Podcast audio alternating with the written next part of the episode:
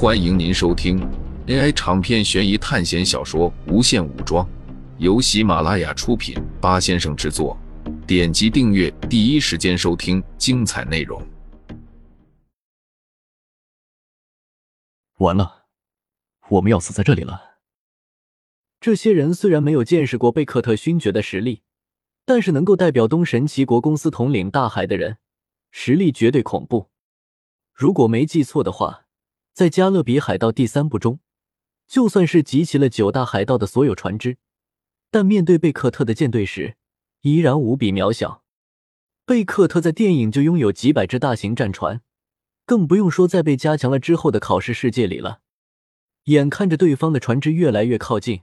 海盗们越来越着急，但就在这时，海面上却突然发生了变故，海水流动的速度不断加快，船只受到了很大的推动力，尾部和船头已经形成了一个倾斜的角度。不光是苏哲所在的舰队是这样，就连百米开外的贝克特勋爵的船只也是这样。大漩涡！黑人海盗惊恐的看着船尾，在将近百米外的地方。出现了一个深陷下去的海底漩涡，这漩涡范围非常的大，而且还在不断的扩大。没错，这是苏哲故意将他们带到这里的。这里有一个恐怖的海底漩涡。之前他在跟踪贝克特勋爵的时候误入了这里，幸好是处在极远处的地方，才能靠着画航慢慢的摆脱了漩涡的影响。而此时，苏哲他们恰好就在边缘处，而贝克特勋爵他们的舰船。正处在这道大漩涡的中心，让下面的海盗们用力的划，只要停过这段时间，我们就没事了。苏哲对着坎布拉喊道：“其实并不用他喊，在船舱下的海盗们早就用了吃奶的劲在划了。他们比苏哲还明白，在海上一旦遇到了这样的深地大漩涡，根本就是死路一条。该死，这里为什么有一个深底漩涡？尽管海盗们在咒骂。”但是对于这道漩涡，他们心里已经乐翻天了。此时的他们已经忘了自己才刚从那个折磨他们的监狱出来，忘了身上的伤痛。过了这段时间，他们就是自由新生的海盗。可是，让人吃惊的事情发生了：这道漩涡越来越大，不光半径超过了百米，就连下陷的高度也在不断的变大，边缘距离中心的水面凹陷。已经到让海面倾斜的角度大于三十度了，这已经可以算是一个坡度较小的斜面了。所以苏哲的护卫舰不光要抵抗漩涡的吸扯力，还要抵抗地球的重力。在大海上，最强大的不是人类，也不是恐怖的海洋生物，而是本来就神秘莫测的大海。贝克特的舰船还在坚持着，他们也不想被卷入恐怖的深海沉没。这场海战已经演变成了该如何生存下来。这道漩涡为什么会比之前苏哲遇到的更大？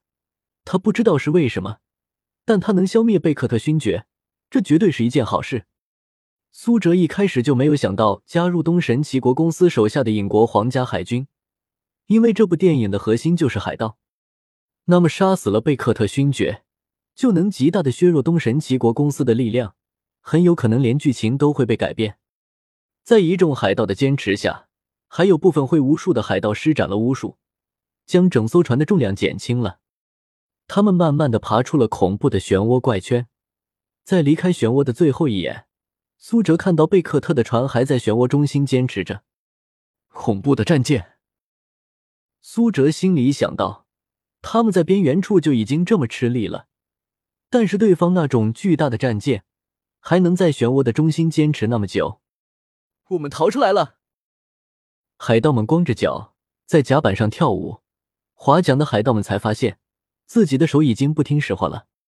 你完成支线任务，拯救海盗。任务奖励：你获得一千点学分，五十点海盗声望。因为你本身拥有五十点英国皇家海军声望，所以相互抵消。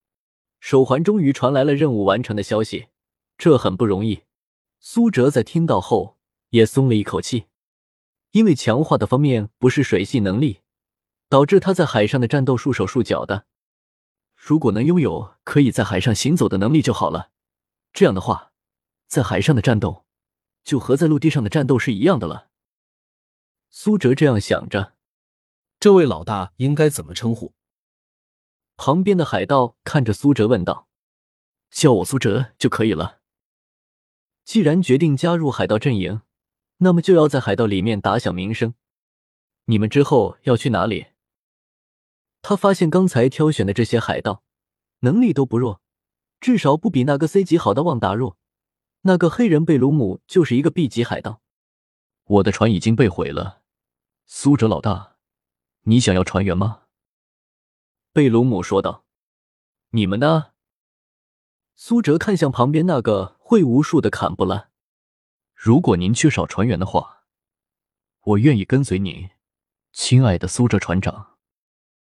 坎布拉说道。这个老海盗虽然骨瘦如柴，但经验肯定极其丰富。你之前是来自哪里的？苏哲问道。我是来自神奇国洋的海盗，在神奇国洋海盗王手下做事。坎布拉说道：“神奇国洋海盗王不是一个传统的海盗，因为他还兼职贸易和税收，可以说算得上是一个商人，同时扮演着海盗和统治者的角色。就算你在海上逃过了海盗的拦截，等你登陆之后，恐怖的税率就会让你脱一层皮。”苏哲所看的资料上说，这个神奇国洋海盗王的特殊能力是可以让人产生恐惧，一种植入人心的恐惧。估计大概的效果应该是和苏哲的精神污染差不多，是一种精神类攻击。关押在黑胶监狱的海盗，都是一些凶悍的海盗。同样的，他们在各自的海盗王手下身份地位应该不会低。但是看起来，他们并不想回到自己的主人的麾下。当然，苏哲暂时是不计较这些的，只要这些人能帮他把船开到土图家就行了。他还要去寻找杰克斯派洛。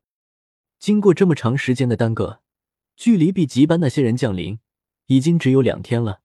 从这里到土图家，不知道又要花多少天。或许等到他到达的时候，B 级班的人已经开始活动了。出发，去土图家港。苏哲对手下这群海盗们喊道。一听到苏哲要去土图家，这群海盗们也激动起来了。土图家是自由贸易的港口。哪里是为数不多不被英国皇家海军控制的港口，所以哪里聚集着大量的不法分子和走私贸易之徒。虽然有部分海盗并不想去哪里，因为他们没有钱，哪里可是一个销金窟，没有钱去哪里的话，过的日子就跟猪一样。但是当苏哲从手环里拿出好几块金砖的时候，他们看着苏哲的眼神就变了。海神在上，您一定是海神之子。您把我们从地狱里拯救了出来，又带给了我们财富。海盗们贪婪的看着这些金子，眼睛里已经没有其他东西了。但是转瞬间，这些金子就不见了。苏哲将金子收回了自己的手环，他用带着微笑的神情看着这些海盗：“你们想要这些金子吗？”“想。”海盗们异口同声的说道。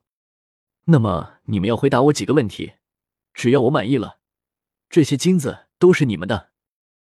苏哲当然还是要掌握情报了。旺达那个 C 级小海盗根本就是一个半罐子，他连一个海盗王都没有勾搭上，最后还沦落到为东神奇国公司工作，可以说是海盗中的失败者了。但是这些海盗可不同，他们可是各大海域中的精英，知道的信息肯定比旺达多。趁着还有好几天才能到土图家，苏哲决定好好的了解一下更多的事情，比如他们是否知道埋葬阿兹特克金币的死亡之岛在哪里。听众朋友们，本集为您播放完毕，欢迎订阅专辑，下集精彩继续。